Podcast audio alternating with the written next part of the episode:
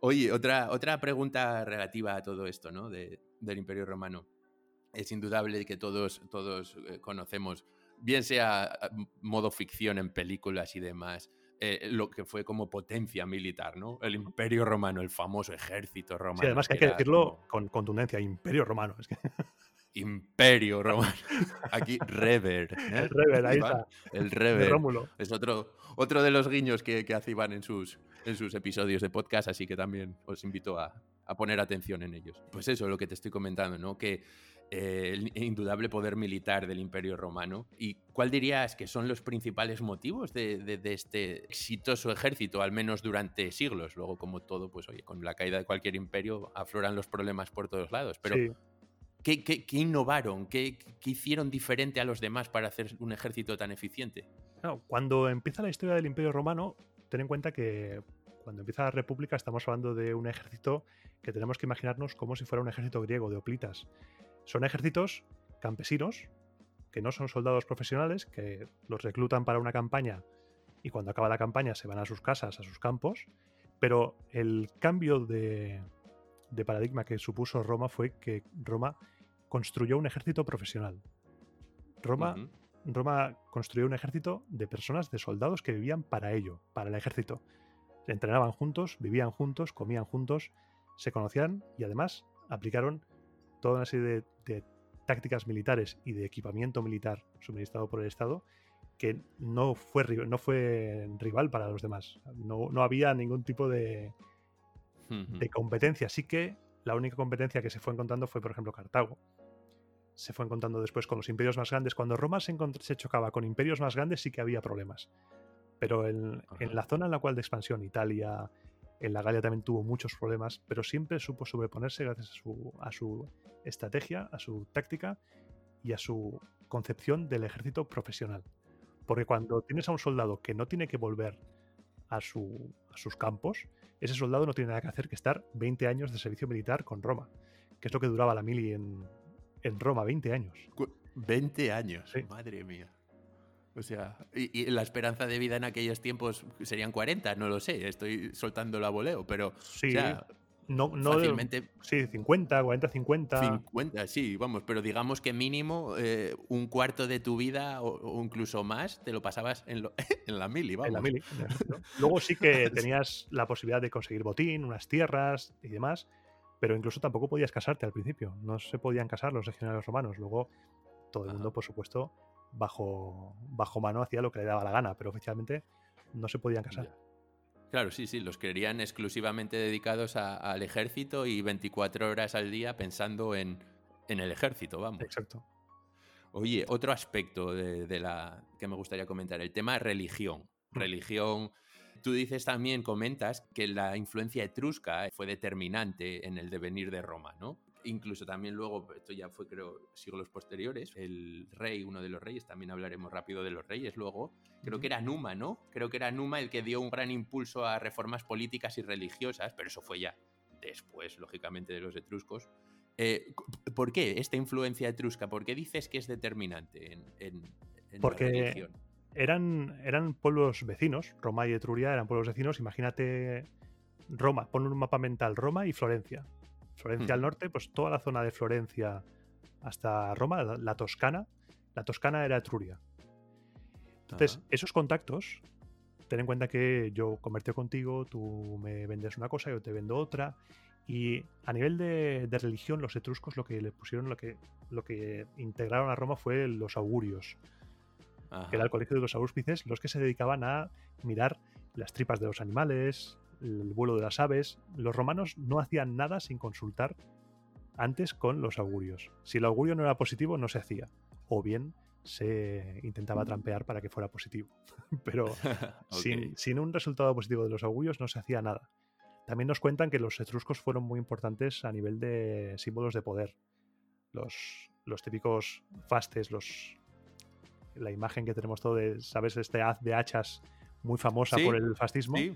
Pues esto nos cuenta que también es un símbolo que trajeron los etruscos, también el, los ropajes del rey, la silla curul, que es el trono, es el prototrono de los reyes.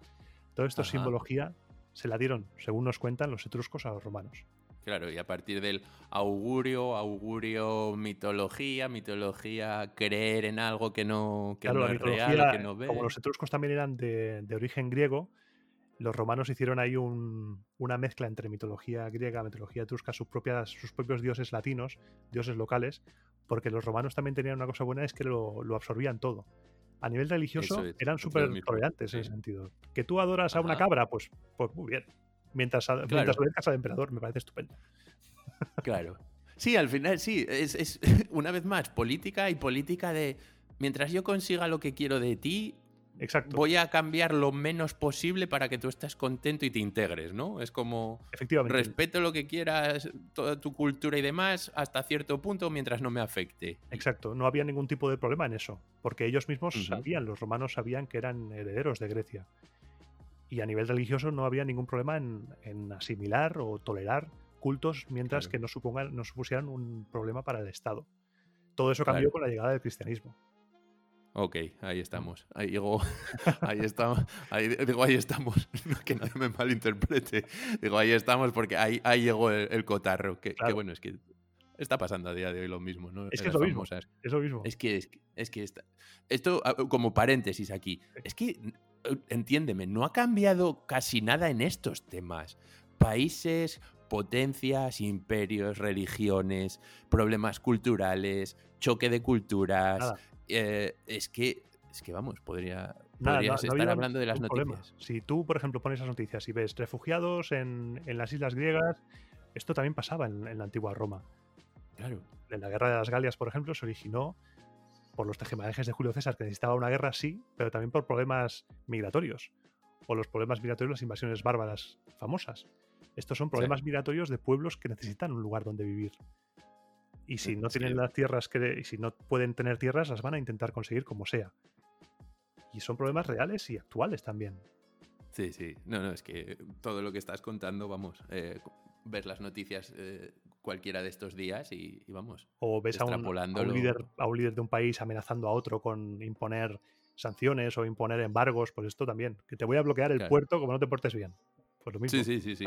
Sí, sí, es totalmente de acuerdo. Otra de las preguntas que me gustaría comentar contigo también es un poco manido, ¿no? Siempre, siempre el típico comentario de cuñado, ¿no? De, ay, los, acueductos romanos. ¿Sabías que los romanos era alcantarillado? La vida de Brian. La vida de Brian. ¿Qué han hecho los romanos por nosotros? bueno, y esto, y esto. Bueno, y aparte de esto y esto. Y, el vino, y la paz. La paz y la democracia. Eh, eh, pues precisamente eh, hablando de esto, de las infraestructuras. Hmm. Una vez más, porque claro, no, no vamos a entrar aquí en detalle de, todo porque es imposible y no hay tiempo. Pero las infraestructuras, la logística, todo esto, eh, una vez más, ¿por qué, por qué han, sido o fueron tan buenos los romanos en todo esto? En, la logística, en la arquitectura. ¿Cuál era el, motor de esta innovación para ellos? Eran, eran muy buenos construyendo, ¿eh? Que los, los acueductos se hayan mantenido, las calzadas romanas se hayan mantenido porque Roma tenía realmente esa conciencia de imperio que te trae, como hemos dicho antes, la civilización y que te trae el avance y que hace obras públicas que están destinadas a durar. Pero muchas de esas obras públicas, ten en cuenta que no eran financiadas igual por el Estado, sino que muchas obras públicas posiblemente fueran financiadas por determinado personaje que utilizaba ese, ese tipo de construcciones para decir, hey, que me lo invento. Lucio Valerio ha construido un acueducto en el pueblo muy interesante, por favor. El año que viene, cuando toque elecciones, no te olvides de mí. claro. Y, me sorprende, cuando estuve en Segovia, me quedé sobrecogido por cómo se mantiene en pie eso. ¿eh? Sí, ¿no? Después de tantos siglos. Sí, yo estuve, yo estuve hace muchísimos años en Segovia, pero sí es verdad que, impone. ¿Tú crees? En esto siempre tengo la duda, ¿no? Que vas por cualquier parte del mundo, esto era romano, esto era romano. Siempre me pregunto, lógicamente ha habido reconstrucciones porque es, imposible que, las estructuras sin, haberlas tocado desde entonces. ¿Hasta qué punto están retocadas estas, estas, estas estructuras? Por ejemplo, el acueducto romano. ¿Qué hay de realmente original en lo que vemos todavía en cuanto a estructura? ¿Ha sido totalmente reconstruido? ¿Cómo, lo ves tú todo esto? Yo creo que en función del lugar. Sí que a veces se reconstruyen Mm. cosas, pero Ujú. yo creo que hay, que hay mucho de realidad. Sí que, por ejemplo, la ciudad de Roma es muchas, muchas de lo que vemos es invent, porque Mussolini, cuando estuvo en el poder, arrampló con todo y destruyó gran parte de lo que era la ciudad romana original, con el fin de proyectar su idea de Roma fascista y monumental. E imperial en el peor de los sentidos. ¿no? Exacto, e imperial, que impusiera, que diera miedo y se cargó. Se cargó toda la ciudad. Porque tú cuando ves una película, si te fijas, cuando ves una película de romanos o la serie de Roma de HBO, por la Sí. noche Roma era una ciudad peligrosa, con calles estrechas, con callejones. Todo esto Sí. no es lo que nos vendían después. La imagen de la Roma con las grandes avenidas y no encaja una cosa con otra. Ya. Roma era una ciudad oscura y peligrosa. Lo, lo mencionas, y que en, en sus orígenes, eh, que vamos, que era todos sus vecinos tenían un respeto barra miedo a Roma porque era una ciudad De fundada con, con- de kinkis, exacto, de kinkis y maleantes que, que estaban allí como no, me- no los vamos a tocar, pero y además que estaban precisamente, mira, hilando con lo que te quería comentar antes, una de las anécdotas que, que quería que nos explicases, que de repente en el origen de la ciudad de Roma se encontraron con un problema, que eso, que era una ciudad de kinkis y maleantes en la que no había mujeres. Exacto. Tenían una- un problema de, ok, tenemos- estamos condenados a la extinción porque no hay mujeres aquí y pa- en orden a, a perpetuar esta ciudad y hacerla crecer necesitamos mujeres. Claro. Y me gustaría que contases, es un poco de spoiler, pero bueno, también puede, pueden, pueden ir a por más detalles en tu capítulo. Además creo que es el episodio 4 igu- de, Sí, de- de- Porque hice el primero es de Eneas, sobre la historia de Eneas cuando llega de la guerra de Troya, que es la historia que entronca con los griegos. sí. A la- llega a Italia, luego van pasando. Dediqué un par de capítulos al origen de Roma, a intentar explicar qué sabemos realmente sobre ello. Y luego ya me metí con el tema de los reyes. Y es muy interesante esa historia porque si hacemos caso a lo que nos cuenta la tradición literaria histórica, la ciudad de Roma, como has dicho, era una ciudad de kinkis y maleantes, porque Rómulo lo que decidió fue, vale, estoy aquí con mi ciudad nueva, toda chula, pero no hay nadie. Voy a, voy a hacer que esta ciudad sea una ciudad abierta a cualquiera, sin hacer preguntas y sin juzgar a nadie. es. Pues por supuesto vino, es. vino la chusma. y luego se encontró con que no tenía mujeres y dijo, ¿qué vamos a hacer? Y dijo Eso, Rómulo, tate. Esa anécdota me gustaría que contases, la de, la de los, la de los juegos. Y dijo la organización. Ya verás tú, tate, que tengo una idea que Voy a montar aquí una que ya verás. y invitó, invitó a los pueblos vecinos a unos juegos para, para es. enseñarles la ciudad, cómo molaba Roma, pero traeos a vuestras mujeres y a vuestras hijas. Ya Y, empiezas a sospechar, sí, ¿no? Que cuando en la invitación hay condiciones. y, claro, la gente dijo, "Hostia, pues está muy bien, cómo mola la ciudad y tal. Y llegó un momento en el que Rómulo dijo, hey, ahora. Yo me imagino que la, música se cortaría, los músicos dejarían de Sí. tocar y todo el Sí. mundo, bajo la orden de Rómulo, se abalanzó sobre las mujeres de los pueblos sí. invitados, sobre que se ha hecho famoso el rapto de las Sabinas. Y eso debió ser, en caso de ser cierto, debió ser una escena dantesca con Exacto. gente ¿Tú te imaginas? Eh, eh, eh, caos, caos El total en la ciudad, violaciones, raptos masivos, ho- hombres abalan- abalanzándose sobre las mujeres, Luego-. Luego hombres gritando, no, no, que esta, que esta mujer es para tal senador o para tal otro. Y luego Sí. hay una escena terrible, después, cuando Rómulo va casa por casa, Sí. diciéndole a las mujeres que a ver cómo están, que no se preocupen, que ya, ya aprenderán a amar a sus maridos. Es Sí, bueno, terrible. eh, claro. Por cierto, dos cuestiones. Una, eh, cuéntanos, eh, porque esta es una de las cosas que decía, madre mía, por eso se hace esto. Eh, lo de los recién casados cuando entran a la casa con la mujer en brazos. Sí, ¿Cuál se, es la conexión? con se esto? cree, se cree que durante todo ese caos que se originó en el secuestro de las Sabinas, hubo una serie de chavales que llevaban en brazos a una, a una mujer y gritaban que iban a talaso, a talaso, y la llevaban en brazos hacia, hacia el senador, que supuestamente se llamaba Talaso, y que ahí se fue originando, se fue derivando a un grito que supuestamente se cantaba en lo que es la ceremonia de matrimonio. Y de ahí se, se transformó el, el acto de raptar a la mujer se fue convirtiendo en un acto romántico. Actualmente lo de coger en brazos a la mujer y llevarla a casa es, realmente raptarla. Si te fijas, exacto. la estás raptando y la estás llevando a tu casa. Sí, exacto. Es que es como, como, una vez más, y lo que no sabremos, como la historia, en estos días hacemos cosas que no sabemos ni por qué, ni cuál es su origen, y que incluso la percepción de las mismas ha cambiado pero que originalmente, originariamente eran atrocidades como esta, que hoy en día es algo romántico y bonito, ¿no? Ahí entrar en, eh, con la mujer en brazos. Eh, pero el origen es un rapto y violación, básicamente. es, las tradiciones son, son el, origen puede ser escalofriante. Por ejemplo, todo lo que concierne a la boda, todo el ritual del novio y la novia no se pueden ver antes. El padre de la novia entrega a la novia al altar al marido. Es como el marido luego se la lleva a su casa en brazos. Es todo una entrega por parte de, la familia de novia a la novia como si fuera un botín de guerra. Sí, sí, claro. Eso, mira, dos cuestiones a colación de esto. Una, eh, que yo tengo mi opinión, pero no es el momento de darla, porque para eso estoy hablando contigo, el cómo analizar, si puedo ser medianamente crítico con esto, a mí lo que realmente me molesta a veces es cuando la gente, el revisionismo histórico, desde un punto de vista de los ojos actuales, para analizar eh, hechos que han acaecido hace siglos, miles de años. Es decir, analizar el imperio romano desde un punto de vista moral o ético del siglo XXI es como, es como, yo qué sé, como matar moscas a cañonazos. Sí, es totalmente eh, erróneo.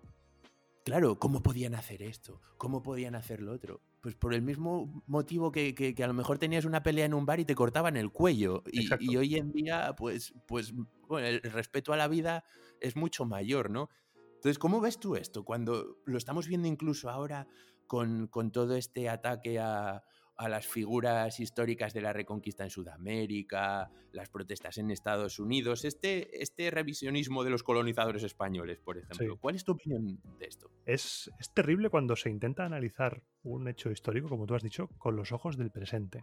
Es, es totalmente erróneo porque estamos juzgando unos hechos con nuestra mentalidad, unos hechos que se pasaron hace siglos, que, que se hicieron con otra mentalidad y otros valores completamente diferentes.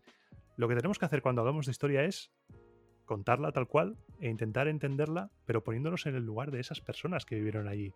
Porque si empezamos a revisar la historia no queda vivo nadie.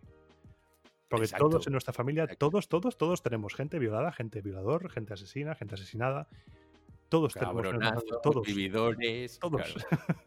sí, sí, sí, seguro. Y analizar y revisar, juzgar, borrar esto no sí que hay cosas que, vale, han, hecho mucho daño. Por ejemplo, en España está muy de moda el tema del franquismo.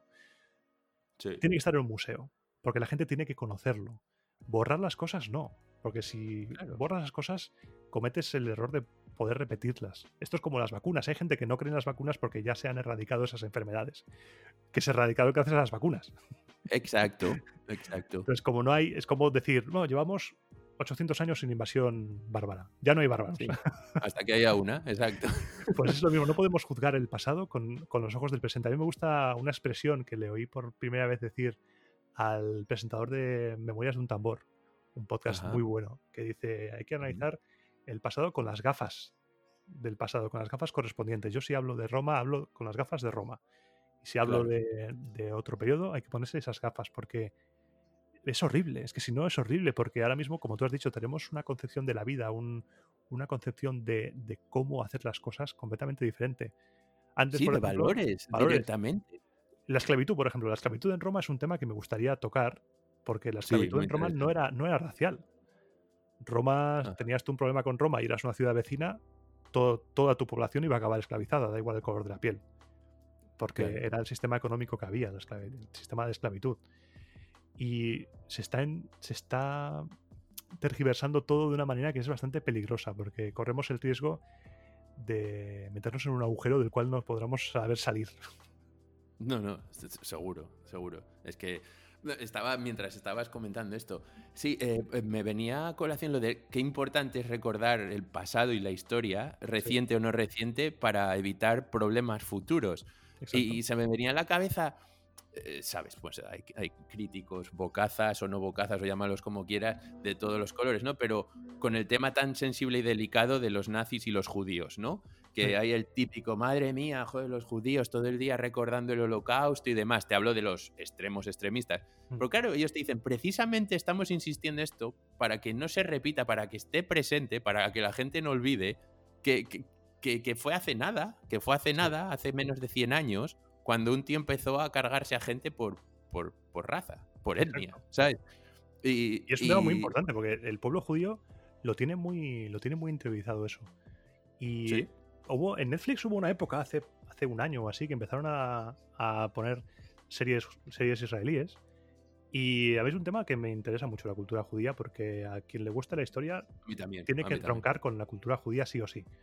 Porque es una cultura milenaria. Y me sorprendió, había una serie de, una comedia que era sobre, dos, sobre una comisaría de policía en Israel y hubo una escena, una escena en la cual uno de los policías le decía al otro, hey, que estoy un poco así enfadado porque mi hijo no quiere, no quiere hacer una excursión. Se ve que hay una excursión anual en algunos institutos, no sé si es, no sé si es verdad, que los llevan a los campos de concentración alemanes para, para recordarles lo que pasó, para que nunca olviden lo que sucedió. Total. Total, es que sí, sí, es, eh, es, así. Y además, sí, de hecho, mira, también entroncando con esto que acabas de decir, eh, o lo que estaba comentándote del revisionismo, el revisionismo que hay ahora en las teles, en las tele, en la tele, digamos, en las películas y series. ¿Sabes? Netflix, eh, dando capítulos por no ofender a tal o, o cual colectivo. Y creo que es uno, en mi opinión, esto es opinión personal, creo que es un ejemplo claro, claro de este revisionismo con, con, valores actuales de hechos históricos pasados, ¿sabes? No, quita esto porque estás ofendiendo a tal colectivo, no, eh, quita este episodio porque alguien se... Que nos estamos sensibilizando, yo creo. Y realmente no tendría que hacer falta, porque si no, si tratamos la historia sin las capas de ideología que ha habido, claro. todo lo que estamos viendo ahora lo ha habido siempre no te hace falta, no te hace falta meter con calzador un, personaje homosexual en una historia de Grecia o Roma, por ejemplo. No te hace falta meter con calzador un personaje de otro color u otro en una, serie histórica antigua. Porque ya lo había. La, diversidad cultural y la diversidad sexual ha existido siempre. Sí. Pero se, le se, le da esa importancia porque se ha vivido muy reprimido. Y ahora es como que se vive el, la venganza. Sí, total, total. Al final, como todo, la normalización yo creo que es el, mejor de los favores que puedes hacer a, todas estas minorías, colectivos y demás. Normalizar. Porque si no normalizas, lo estás poniendo como algo especial y que sí que está, bien reivindicar, reivindicar, por supuesto. Claro. Pero si lo, si lo le das es como el... De una manera natural, digamos, una reivindicación no forzada o, con intereses de otro tipo. Porque todos somos, todos somos uno, al fin y al cabo. Y, no tenemos por qué estar peleándonos ni por una cosa ni por otra. Es ser felices como, como buenamente se pueda y la diversidad cultural ha existido siempre. Lo que pasa es que hay que buscarla. Estamos, somos hijos de una historia que ha sido profundamente tergiversada.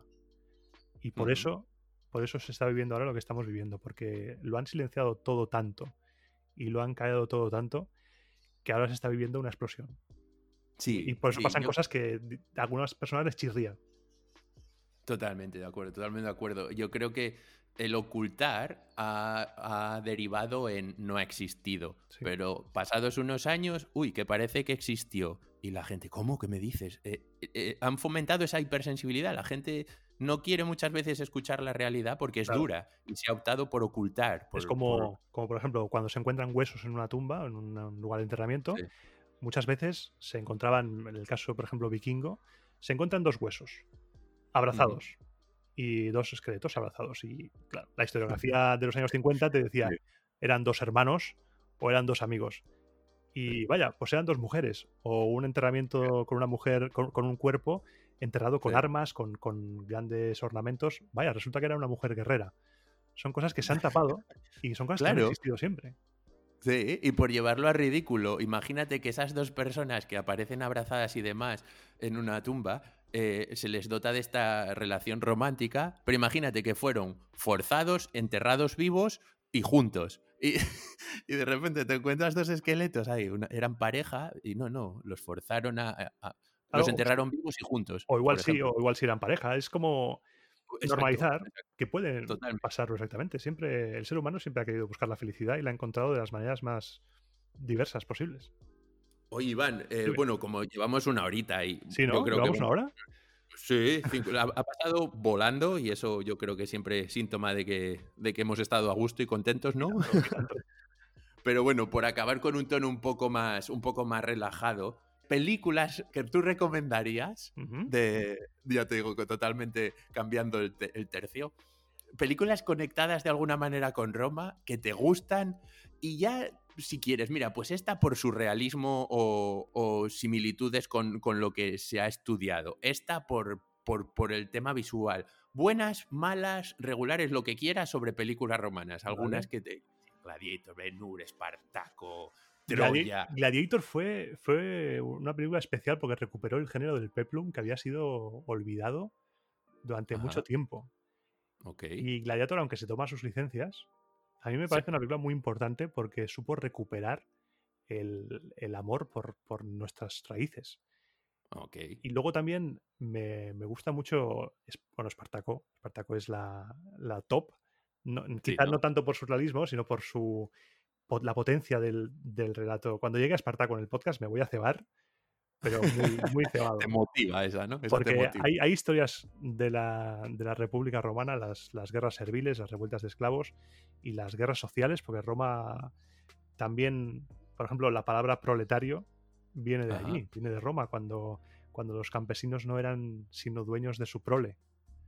Ah, cuando se quedaron desposeídos de tierras que quedaron en manos de los grandes terratenientes, los romanos pobres fueron se crearon los proletarios, porque eso eras dueño de tu, de tu prole, de tus hijos. Una vez más, utilizando términos hoy en día que. Y que está muy de actualidad. Sí, total. Espartaco, Gladiator. Luego, a nivel de series, me gusta mucho la de Roma de HBO. Ok, me la apunto porque esa no, nunca la he empezado a ver. Son dos temporadas muy buenas. Y luego también hay una serie muy clásica que es Yo Claudio. Ajá. Pero me gusta mucho por su teatralización, por su, por su forma de explicar las cosas, pero no te creas ni la mitad de cosas de lo que te diga yo, Claudio. esa sí que está dramatizada, ¿no? Sí, porque esa serie está basada en un libro y el, eje central de esa serie, que está ambientada en la Roma de Augusto, trata el, reinado, el reinado, porque no dejaban de ser reyes, trata el gobierno de Augusto, luego pasa a Tiberio, luego Calígula, luego, y luego acaba con Claudio, que es quien narra la historia, siendo anciano, te cuenta su vida. Y eh, la malvada principal de la serie es Livia Drusila, la segunda esposa, la última esposa de Augusto, y nos cuenta que Livia Drusila fue asesinando a todos los miembros de la familia que eran incómodos a nivel de sucesión para sus objetivos, los fue envenenando e incluso envenenó a Augusto. Todo esto, todo esto se ha descubierto después que posiblemente no pasó y que todo esto es leyenda negra, como lo que comentabas antes de, la conquista española, la leyenda negra famosa manida, pues Roma también tiene su leyenda negra y los personajes femeninos han sido muy denostados y siempre eran responsables de los males, de todos los males. ¿Ves? Al final es que hay, para contar que, no, nos da la vida, porque todo este tema también sería súper interesante. Oye, pues mira, Iván, no sé si en el futuro podemos grabar otra, otro, otro episodio juntos, que sería... Estaría, guay, Estaría bien, yo creo que da para... para, vamos. Sí, sin problema. De hecho, mira, ya cuando, cuando acabemos eh, este, este episodio hablamos tú y otro poco. vale. Pero, pero tema que digo que daría un montón de salseo sería todo esto de conspiraciones por el poder en el Imperio Romano, digo, ¿no? Las el, el, Falcon Crest de, de, Roma, ¿no? Este con este por esto, te, si tú haces esto yo te doy esto, si casamos a esta persona con... E, bueno, Juego de Tronos es una broma en comparación con esto. Exacto, exacto. Además, hay, puedes ir casi caso por caso eh, de, mira, hoy vamos a analizar el asesinato de esta persona. Se cree que fue por esto. Hay, hay, otro mundo. CSI, hay, un CSI romano ahí también, muy interesante. CSI romano, total. Porque hay un momento en el imperio que, llega a haber hasta varios emperadores en un mismo año. ¿Ves? Es, que eso da, una da para otro y, muy, muy brevemente, ¿cómo, es, cómo, es posible que haya...? Eh? Claro, llega un momento que el, que el poder ya no, eh, por ejemplo, los reyes, cuando hablo de los reyes, se cuenta a nivel mitológico que, que los reyes a nivel leyenda eran designados por el pueblo y por el Senado. Pero llega un momento que el auténtico poder en Roma eran los ejércitos, las legiones. Y cuando un general muy carismático y muy capaz se conseguía la lealtad de sus legiones y a la vez en la otra parte del imperio era proclamado emperador alguien que era tu enemigo político, lo que podía pasar es que tus legiones no admitieran como emperador a ese, a ese otro hombre y te proclamaran a ti emperador. O bien que la guardia de la ciudad, la guardia pretoriana, asesinara al emperador y pusiera a otro. Se convirtió, el ejército se convirtió en un poder a mantener y a continuamente ir sobornando, ir pagando más y más con tal de conseguir el poder en Roma. Sí, sí, era pieza fundamental si querías estar ahí. Iván, pues de verdad que, que vamos a ir despidiendo este, este episodio. Que ha sido si no, nos vamos a las tres horas. Claro, y oye, mira, queremos mantener a la gente enganchada. Yo creo que una horita es perfecto. Además, hemos tocado muy eh, de una manera muy general, pero creo que muy entretenida de todo: logística, lengua, religión, poder militar. Así que, de verdad que un placer. Me ha pasado la hora volando. A mí también. Un placer. Encantado de estar aquí y me he sentido súper cómodo, súper. O sea, me ha pasado volando la hora. Cuando me has dicho que ha pasado una hora, digo, ¿cómo? Eso pretendía, que estuvieses cómodo, relajado y me alegro, así que misión cumplida. Además que ha sido totalmente improvisado. Sí. es lo mejor. Tranquilamente, como si estuviéramos tomando un café. Exacto, exacto. Nos hemos sentado aquí, hemos dado al botón de grabar y, hablar un poco y de lo que surja. Muchas gracias, Iván. Muchas gracias a ti por invitarme. Hasta luego. Hasta luego.